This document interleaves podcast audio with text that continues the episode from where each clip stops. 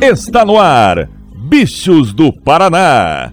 O podcast que fala sobre o futebol paranaense longe dos holofotes. Com Vinícius do Prado, Gabriel Salaf e Lucas Ravel. Eu não sou um gato de Ipanema, sou um bicho do Paraná.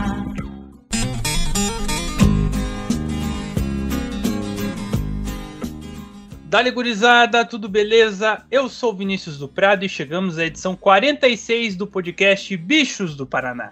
Aqui nós conversamos sobre tudo que rola no futebol paranaense e para isso trago comigo jornalistas de garbo e elegância, Lucas Ravel, homem que sabe tudo e muito mais do Rio Branco. Beleza, garotinho?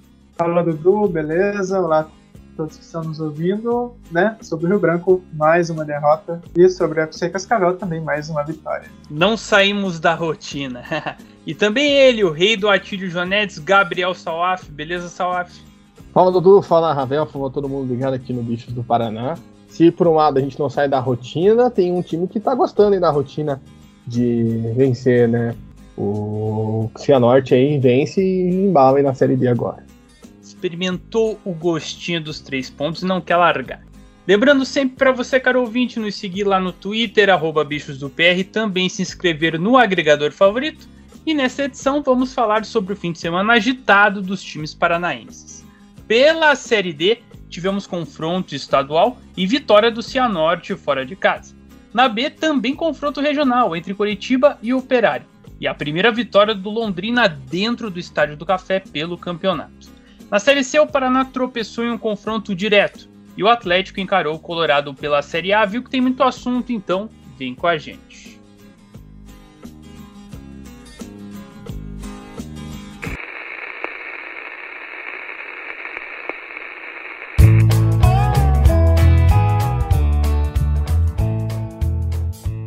Começando com a Série D e falar em Série D, é falar em triunfo do FC Cascavel jogando no Olímpico Regional. O Aurinegro venceu o Rio Branco por 3 a 1 gols de Léo Itaperuna, o Itapemito, Robinho e Lucas Oliveira com Gabriel Honório marcando para o time do Litoral. Já que eu falei do Gabriel Honório, vou chamar o Gabriel Salraf, porque o FC Cascavel teve que mostrar poder de reação, força mental nessa UAF, já que saiu atrás do placar e buscou a virada. Com certeza, Dudu, com certeza. É, até foi uma situação é, é, inusitada, né? Porque a gente não está acostumado a ver o Rio Branco saindo na frente no marcador, né? Isso não aconteceu na Série B, inclusive.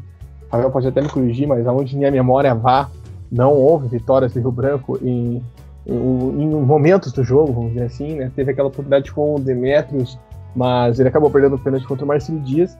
Então foi uma situação estranha, mas o UFC Cascavel soube ter calma, né? Acho que isso é importante porque era o que faltava para a equipe da Serpente em outras partidas. A gente falou isso em outros jogos, né? Partidas que o UFC Cascavel desperdiçou vitórias, como aquele jogo contra o Joinville, e assim vai, mas conseguiu ter calma, conseguiu ainda no primeiro tempo, né, chegar a vitória do jeito da passar à frente do placar, melhor dizendo, né, de uma, de uma maneira muito tranquila até, digamos, né? O Rio Branco não conseguiu fazer aquele aquele repolho né, aquele reforço na defesa, uma defesa mais forte.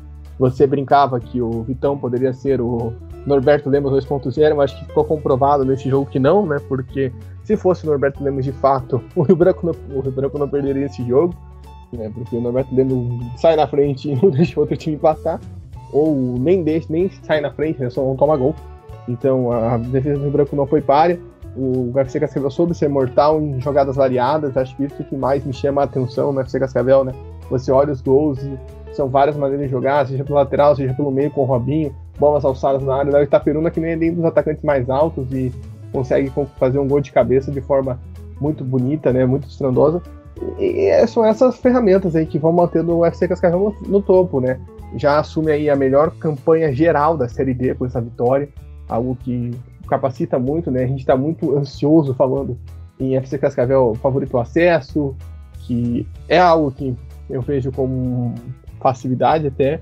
É, obviamente, mata-mata é outras 500, mas para começar o retorno aí muito bem, é, a equipe da FC Cascavel, como eu disse, né? Soube ter o controle emocional, soube ele voltar com força, né? Após sofrer um gol logo no começo do jogo.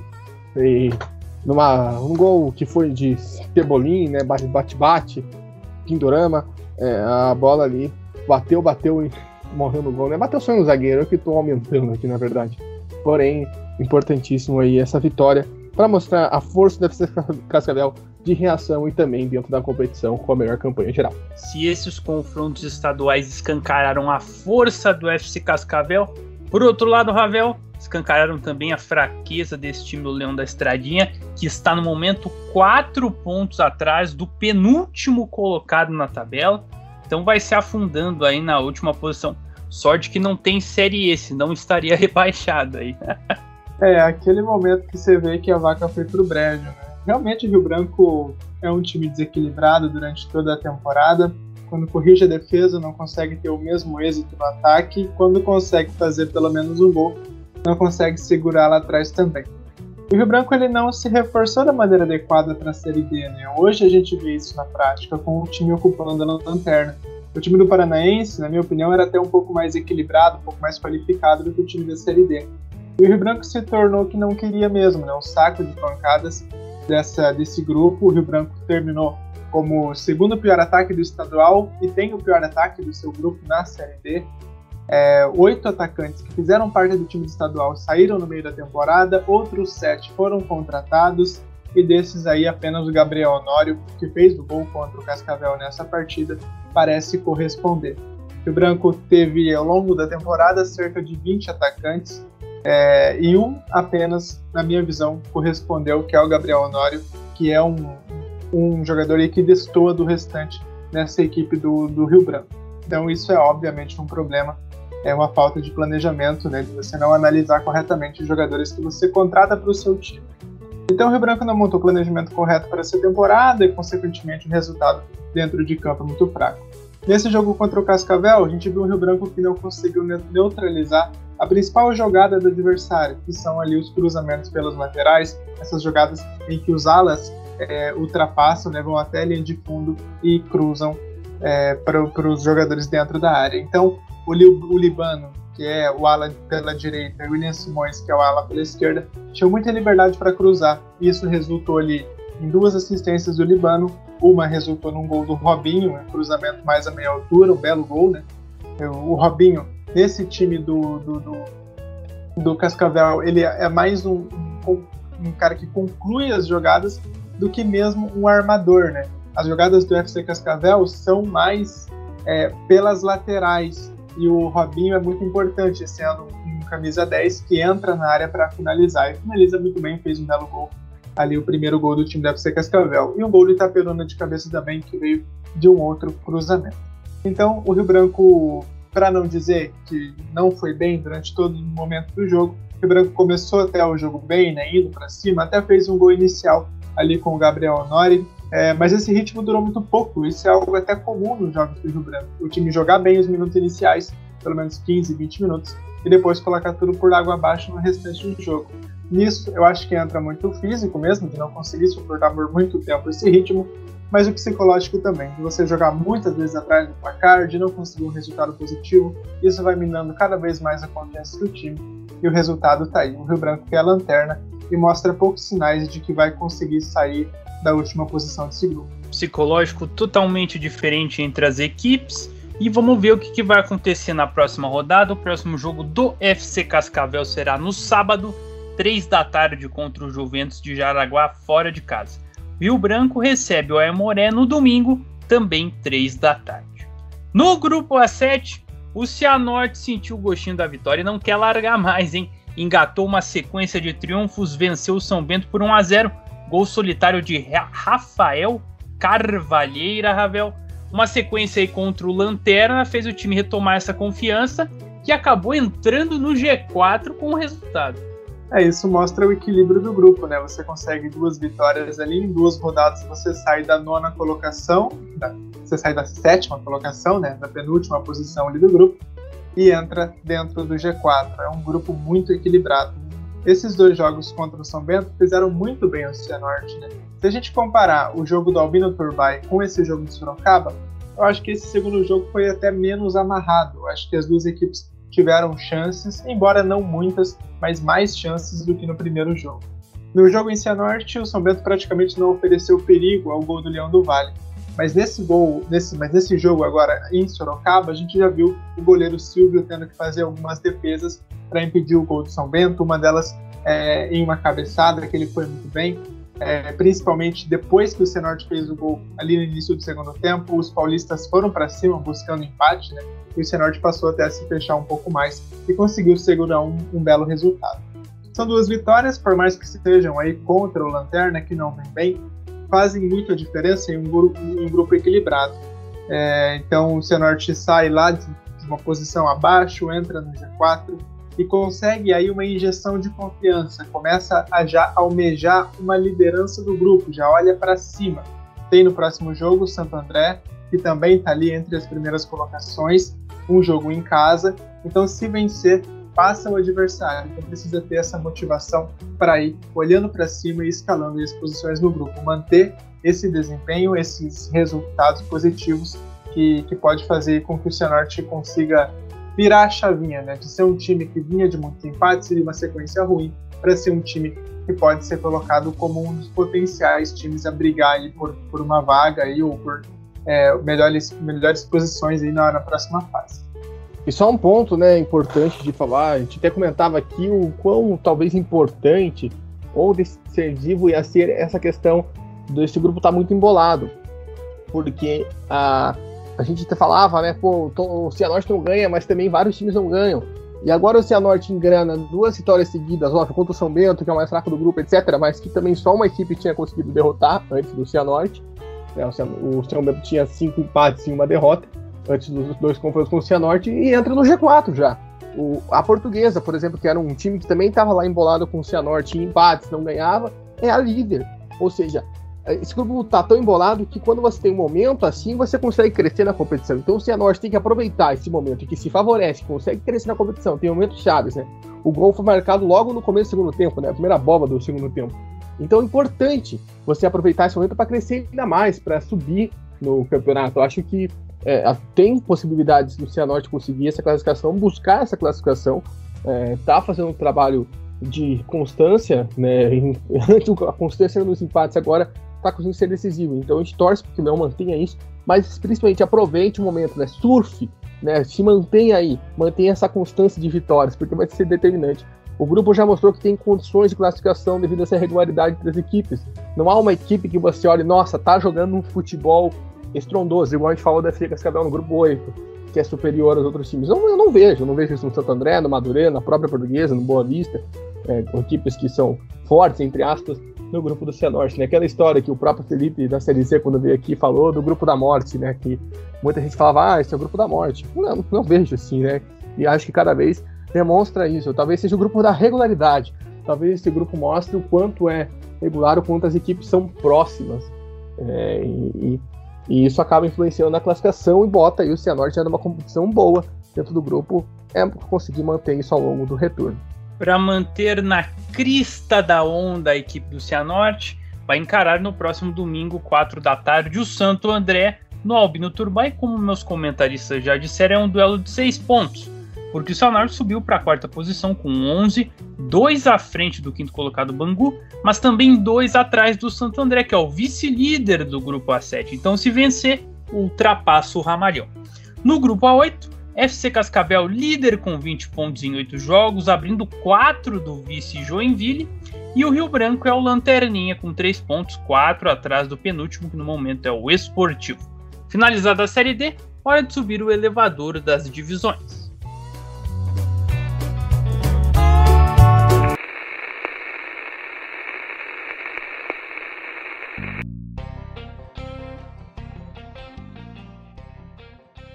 Chegamos à Série B e o Londrina finalmente fez valer o fator casa na competição, vencendo o Remo por 1 a 0 na sexta, gol de GG em bela cobrança de falta, Salaf. O time volta a vencer após sete jogos. O último triunfo foi contra o Vitória em 26 de junho. Importantíssimo, né? A gente vem falando dessa mudança que esperávamos no Londrina com a troca de treinador. A gente até comentou por baixo, né? A a questão de não conseguir, não empatar, não perder, no caso, né, o jogo contra o Goiás, até mesmo jogo confiança, que é um estado bem amargo, e uma hora essa vitória chegar. Chegou num ponto decisivo, né, um golaço do GG, importantíssimo a gente ter esse, esses pontos aí que mostram né, o, o, quão, o quão firmes são né, esses detalhes de jogo. A gente falava isso do Cianorte agora há pouco, a gente tem isso com Londrina. Londrina consegue aí com, com isso se mostrar forte, se mostrar na briga aí, consegue ser a lanterna, acho que é o mais importante, primeira vitória no café. E talvez na Série B você não precisa ter um brilho, né? A gente fala. Hoje, a gente não falou ainda do jogo do Coxa contra o Operário, mas hoje o Robinho deu uma entrevista que eu achei tanto quanto curiosa, né? Que ele tava reclamando da arbitragem e ele falou: o Ricardo é um árbitro bom, mas é um árbitro de Série A. E um árbitro de Série A não serve para Série B, por mais que ele seja bom. Eu fiquei confuso, deu um bug na cabeça. Mas às vezes, se você for olhar, se você quiser jogar um estilo de jogo brilhoso, volumoso na Série B, você não vai conseguir.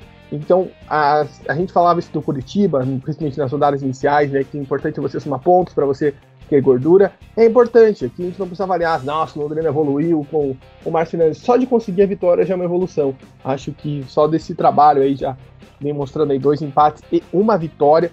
É, é, eu acho que isso já mostra um pouco de o quanto é, a, o quanto vai fazendo diferença. Acho que já é um começo, já é algo que ajuda tem que conseguir manter, a gente falou isso do Cianorte, conseguir manter para o Londrina seguir vivo, porque a gente vê que os adversários alguns já dão as respostas. O Brasil hoje, por exemplo, já empatou fora de casa. Então o Tubarão tem que conseguir aí se manter, se fortalecer, né, dentro da competição e essa vitória aí, como você bem disse, depois de muito tempo, desde jogo contra Vitória, é essencial para isso.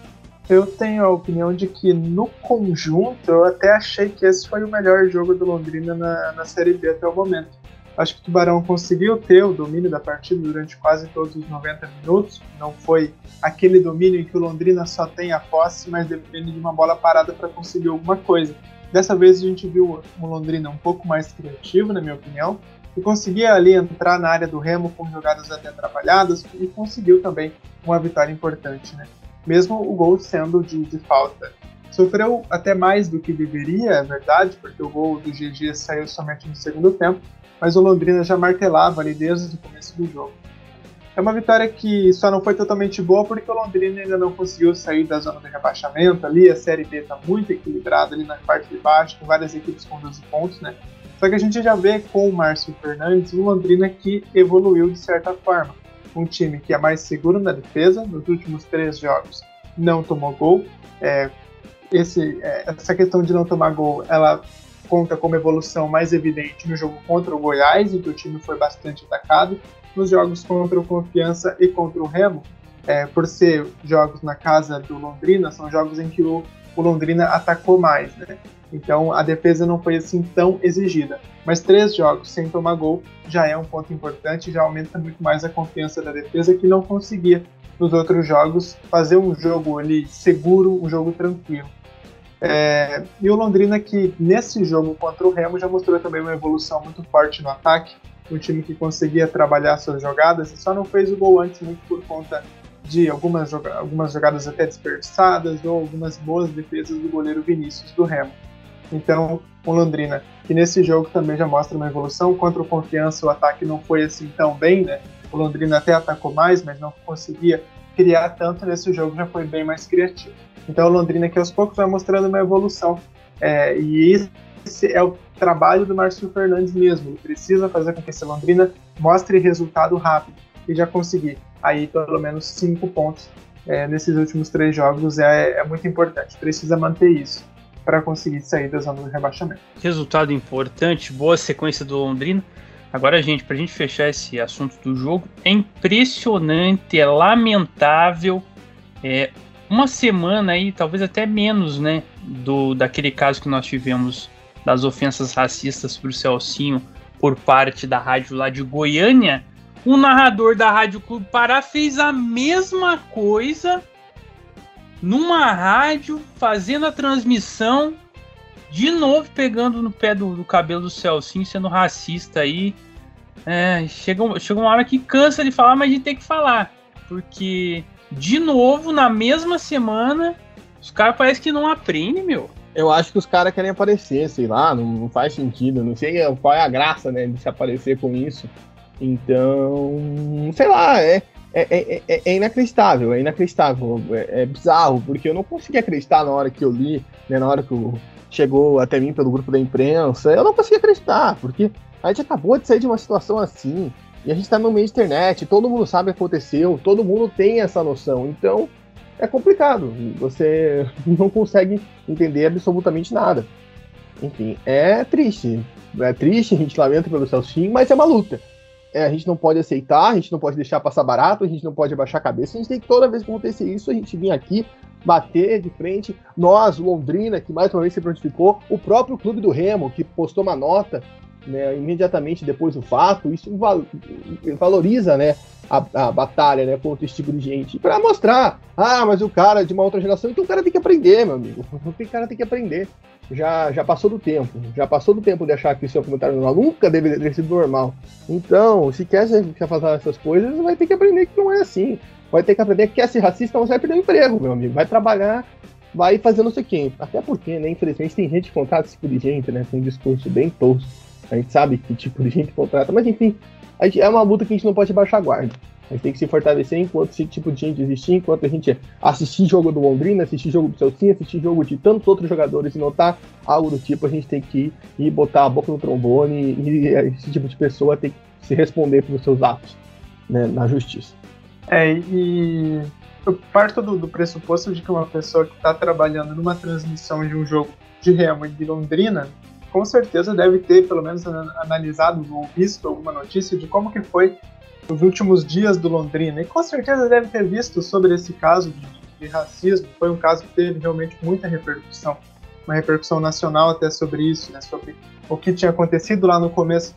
E, uma, e com certeza deve ter visto, deve ter visto o vídeo que repete a mesma coisa né? E, e, não, não dá para entender, não dá para entender como que funciona a cabeça de uma pessoa que faz um comentário desse durante uma transmissão.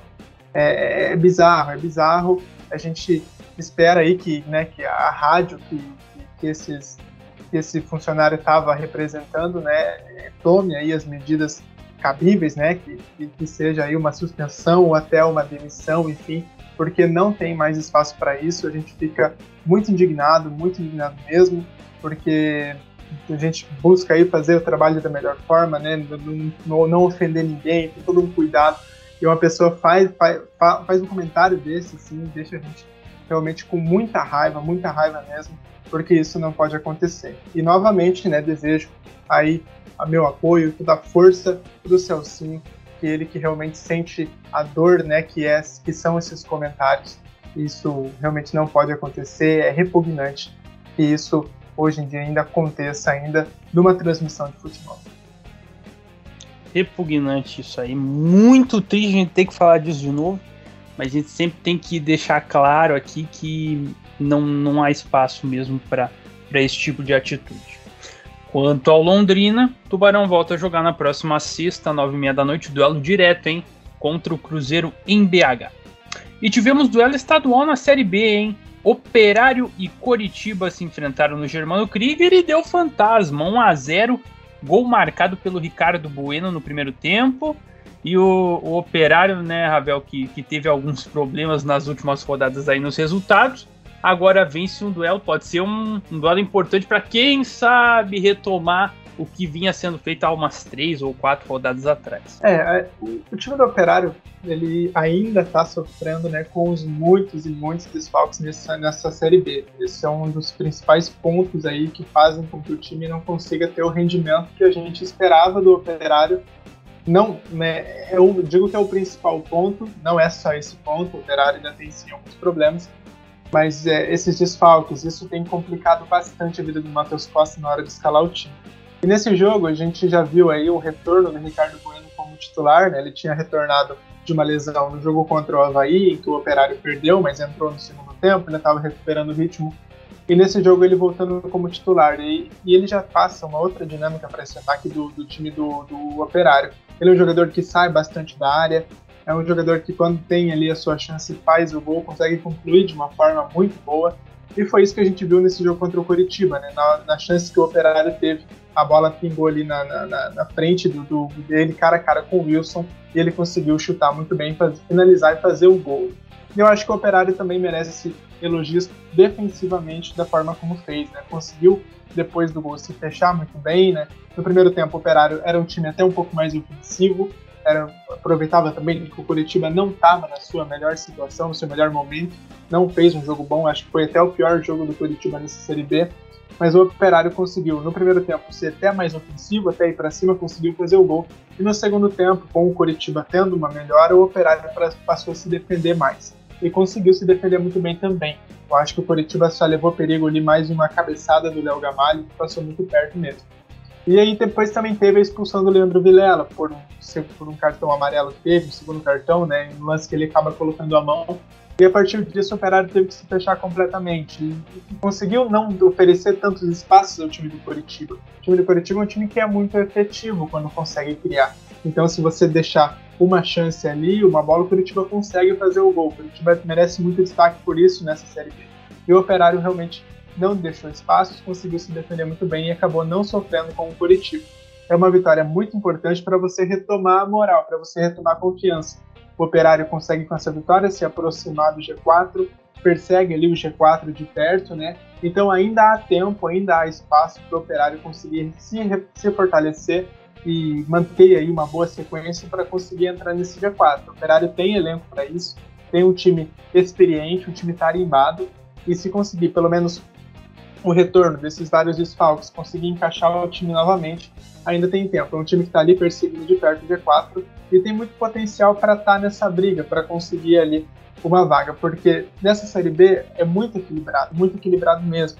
Então, se a gente olha ali o, o próprio G4, você tem o Náutico que acabou empatando, você tem o Curitiba que perdeu, o Operário conseguiu vencer o Coxa, você tem o CRB que venceu, mas você tem o Goiás que também é, não conseguiu um bom resultado. O Goiás foi derrotado pela, pela Ponte Preta, que está lá embaixo. Né? Tem o Guarani, que também tomou uma goleada do Vasco.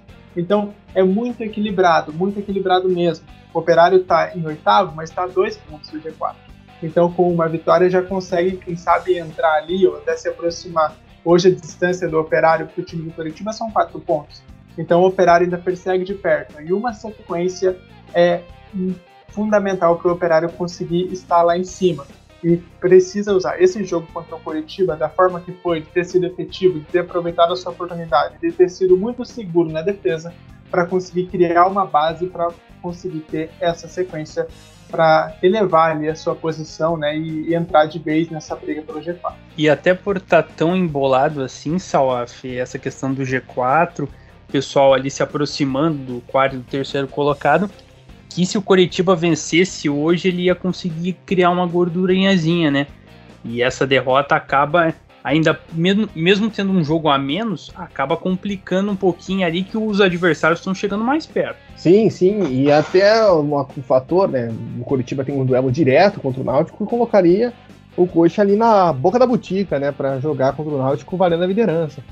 O Ravel comentou ali no comentário dele que foi o pior jogo do Curitiba, e acho que leva muito uma questão que eu não me agrada, que eu vejo muito no Curitiba, e isso não é legal, que é a alteração que não tem sentido, né? O Moninho no game não estava no banco, nesse jogo ele busca rodar os jogadores, e tudo bem, tem direito, é um cansaço físico, o Curitiba vem de maratonas seguidas de jogos, e isso é ruim para qualquer equipe, óbvio. Porém, as alterações que eles podem fazer fogem um pouco do sentido. É, ele hoje optou por entrar com o Valdeci no lugar do Robinho. O Valdeci é um jogador que nem entrava nos jogos regularmente. Acho que isso acaba tirando um pouco do nível da equipe. Você tira ali, em vez de você tentar fazer uma formação ali com três volantes, que foi algo que elogiei. Óbvio, ele perdeu aí nessa semana o Luizinho, né, que provavelmente seria um jogador que seria utilizado nesse, nesse, nessa vaga aí deixada pelo Robinho, né? No caso, uma, poupagem do Robinho, ele até chegou a ser cogitado para o jogo contra o CRB no meio da semana, essa possibilidade.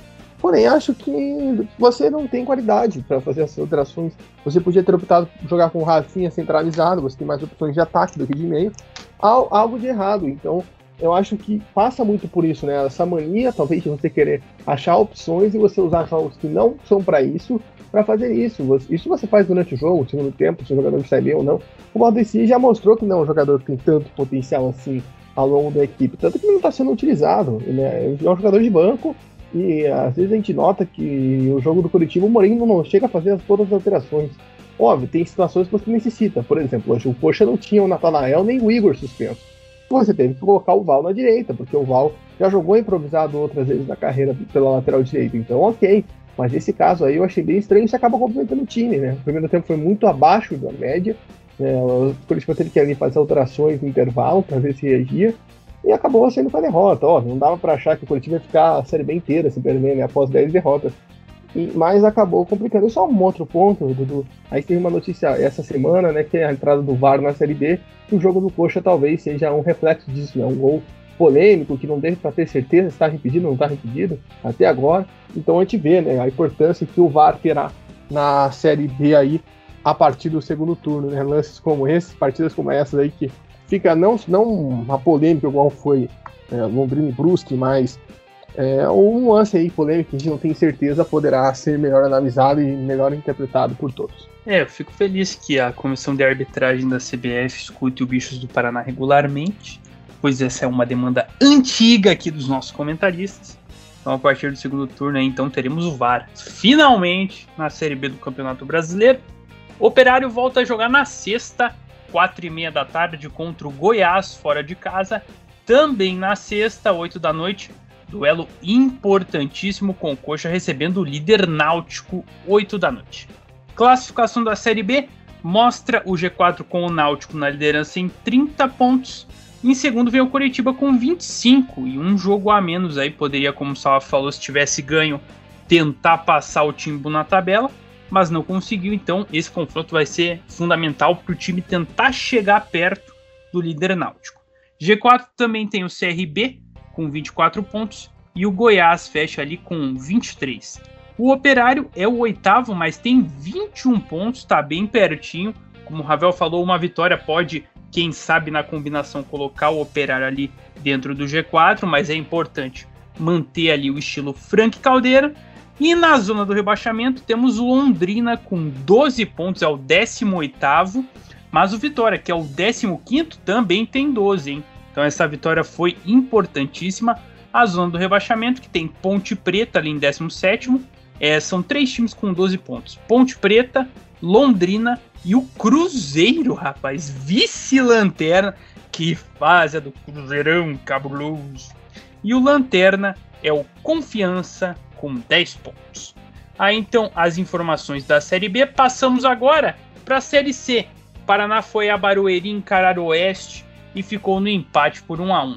Calil abriu o placar para os paulistas, mas Vinícius empatou no segundo tempo, Salaf, o time não conseguiu a vitória em um confronto direto lá na parte de baixo.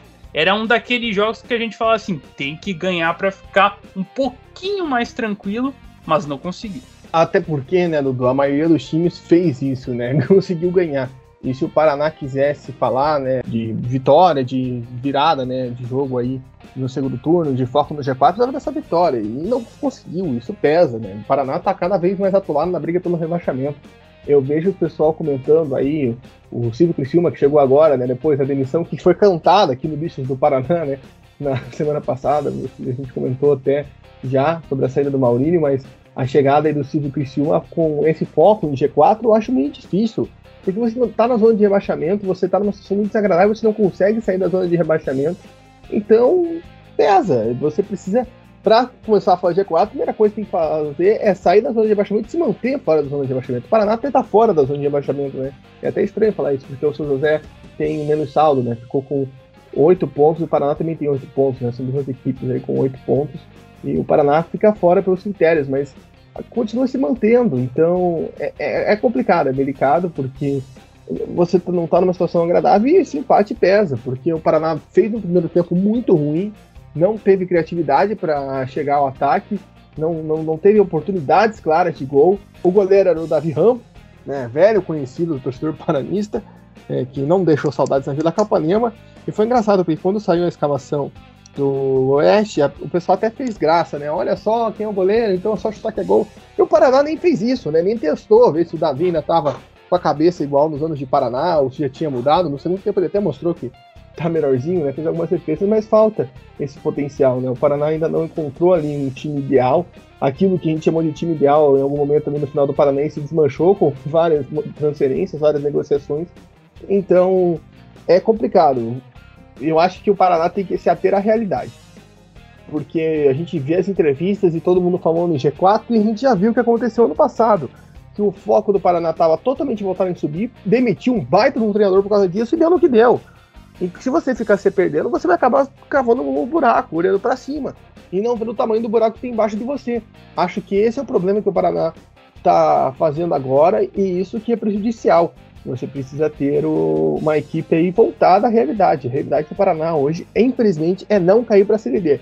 Óbvio, ainda você tem um campeonato pela frente, ainda tem um retorno inteiro pela frente. Dá para mudar a situação, com certeza. Né? O grupo não está tão distante assim, o G4, mas você precisa sair dessa situação primeiro para daí pensar em falar em acesso, pensar em falar em G4. É, esse empate é um resultado que deixa aí né, as duas equipes bem tristes, né? Porque para o Paraná, então, havia expectativa de vencer para subir até ali numa sexta posição. Né? Menos mal que o empate ainda tirou o Paraná da zona do rebaixamento. Eu acho que foram até dois tempos bem diferentes. Assim, o primeiro tempo do Paraná foi muito ruim, o Oeste conseguiu abrir o placar logo cedo. Depois o jogo até deu uma baixada, porque o Paraná, em desvantagem, tinha a posse de bola, mas não conseguia nada a partir disso. É uma coisa que a gente já até se acostumou nos jogos do Paraná em outras partidas. No segundo tempo, eu acho que o Paraná teve um crescimento, Jorge Ferreira deve ter dado ali um chacoalhão no vestiário, o time voltou bem melhor com a entrada do Ceni e depois do Gustavinho. E tudo isso ali aliado a uma mudança de postura do time inteiro também, né? O Paraná voltou jogando em um ritmo um pouco maior do que no primeiro tempo e conseguiu chegar ao empate. O Paraná ainda tem aí todos os problemas da passagem do Maurílio, nesse jogo a gente até viu, né? É, mas o Jorge não ia conseguir fazer grandes mudanças em pouco tempo no comando. O Silvio Criciúma chega num momento muito difícil do Paraná, vai precisar fazer com que o time confie que ele é o treinador certo para dar uma resposta rápida. A chegada do Silvio já foi bem questionada mesmo, é, o que já adiciona um pouco mais de dúvida em relação ao trabalho dele. Então vai ser um período bem complicado, porque o Paraná precisa melhorar o desempenho rapidamente, precisa de uma resposta agora para já fugir dessa briga aí contra o rebaixamento. E um resultado ruim contra o Ipiranga já pode devolver o time à zona de rebaixamento. Então a margem é muito pequena, né? Hoje o Paraná ali não, não tem uma pontuação acima do, do, do, São José, né? Então essa margem aí pequena, e a gente já está no segundo turno também, né? O campeonato já vai rumando aí para a reta final. Então o rebaixamento seria catastrófico. Então o Paraná precisa dar essa resposta rápida, conseguir antes de ter um desempenho bom, de conseguir ser um time que que, que joga um futebol vistoso precisa urgente ser efetivo, precisa ter resultado, conseguir pontos para conseguir fugir daquela zona incômoda ali. É, nesse jogo contra o Oeste, perdeu uma boa oportunidade para isso. O Oeste não, não tinha conseguido ali em nenhum momento ficar à frente do placar nessa Série C e conseguiu contra o Paraná isso, né? Então acho que era um jogo que o Paraná tinha condições para vencer mas o empate pelo menos consegue sair da zona do rebaixamento. Sair da zona da confusão, Paraná, para depois aí pensar em outra coisa, mas como só falou, tem que ser realista. Com o resultado, por incrível que pareça, mesmo com o empate, o Paraná, como o Salve disse, saiu da zona do rebaixamento. É o décimo com oito pontos. O São José, que entrou na zona com resultado, também tem oito. Mas o saldo é pior, menos 3 do Paraná contra menos 5 do Zeca. E o próximo jogo do Paraná é contra o Ipiranga, como o Ravel disse. Só que o Ipiranga é o líder do grupo B. Parada dura aí na segunda-feira, 8 da noite na Vila. Vamos então mudar a chave, é hora de falar de Série A.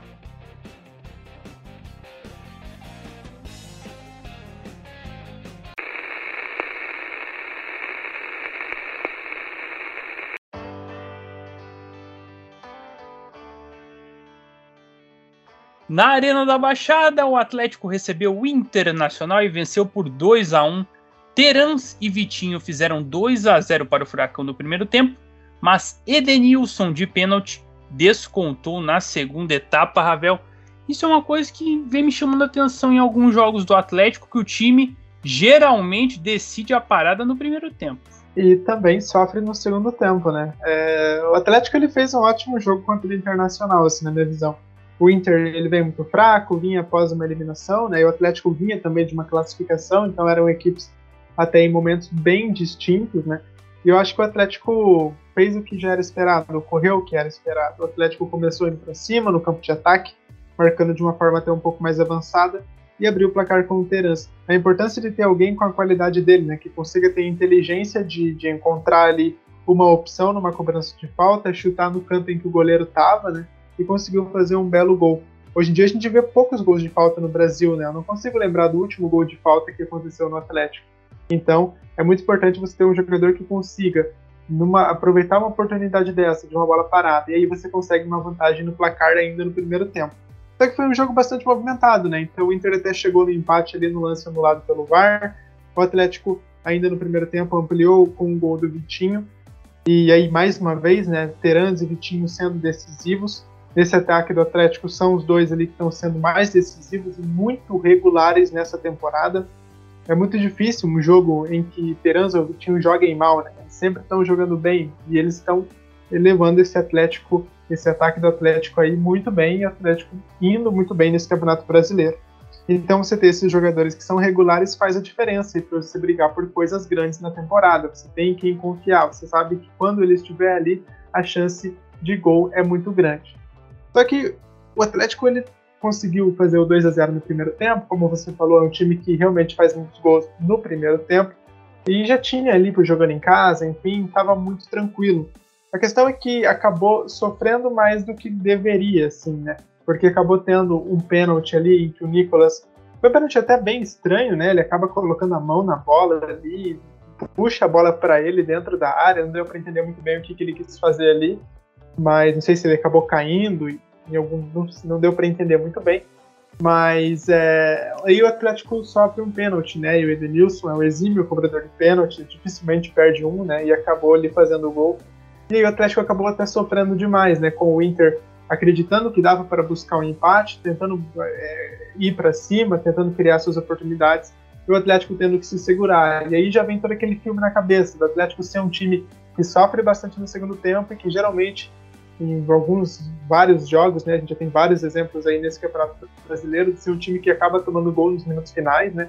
E passa todo aquele filme na cabeça. Será que o Atlético vai conseguir segurar ou não? O Inter vinha para cima. O Atlético conseguiu segurar nesse jogo, né? Uma vitória por 2 a 1 uma vitória que coloca ali o Atlético também na cola do G4. É um campeonato muito bom para o Atlético, mesmo estando aí, né? O Atlético sai de Sul-Americana, entra em Campeonato Brasileiro, agora já vai sair para a Copa do Brasil, né? É, isso desgasta bastante o time, mas o Atlético tem conseguido segurar muito bem as pontas, né?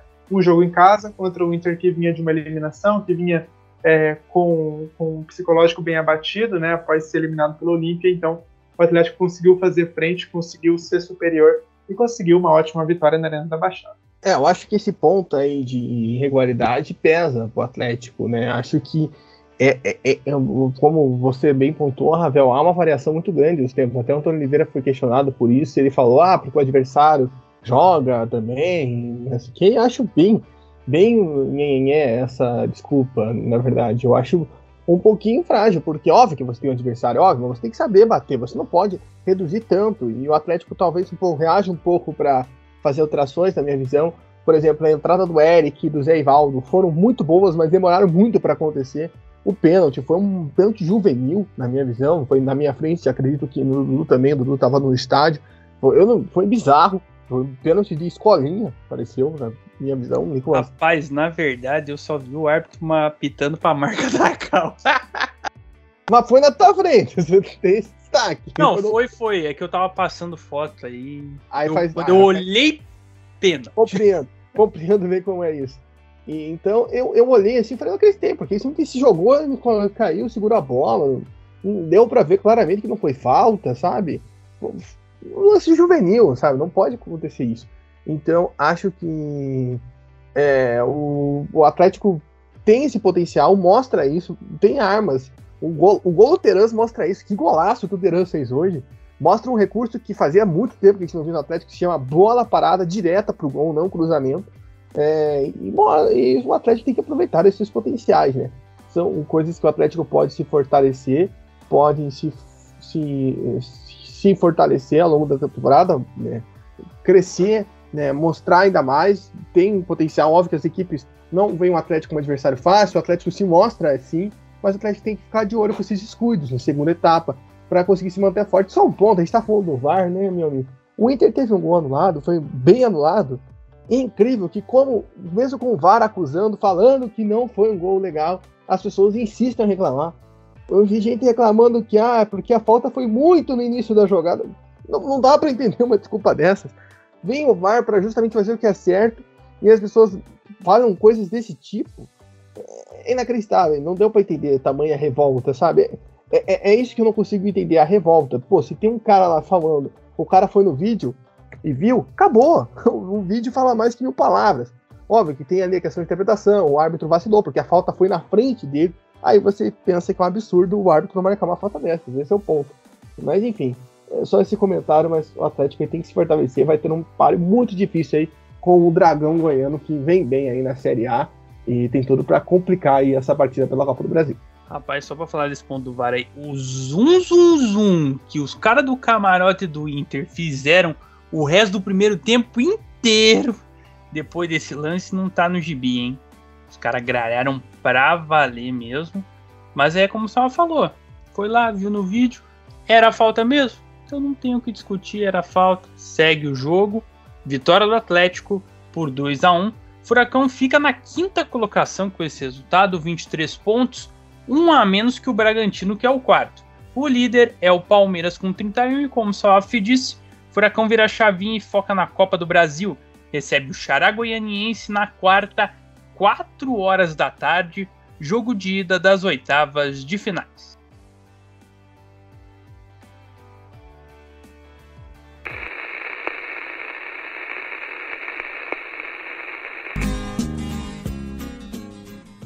Então é isso, pessoal. Fechamos a edição 46 do Bichos do Paraná. Quero agradecer a você, caro ouvinte, que nos acompanhou até aqui, aos meus comentaristas. Valeu, Salaf, tamo junto. Valeu, Dudu, valeu, Ravel, valeu todo mundo que escutou aí o Bichos do Paraná e tamo junto aí para o que der e vier aqui no nosso podcast. Exatamente, valeu, Ravel, tamo junto. Valeu, Dudu, valeu, Salaf, valeu a todos. E aí na Série B, né, a gente fica na torcida aí pro, pros nossos times levarem melhor, pro Curitiba seguir lá em cima, pro Operário também conseguir entrar nesse G4 e pro Londrina sair dessa zona incômoda também. Isso, vamos povoar mais a Série A com times paranaenses e queremos a sua participação aqui para divulgar o nosso podcast, povoar o nosso podcast na sua aldeia, caro ouvinte. Seguir lá no Twitter, arroba bichos do PR e também se inscrever no agregador favorito. Na próxima edição, tudo sobre o meio de semana dos times paranaenses. Tá falado? Abraço, tamo junto e até a próxima. Eu não sou um gato de panema, sou um bicho do Paraná.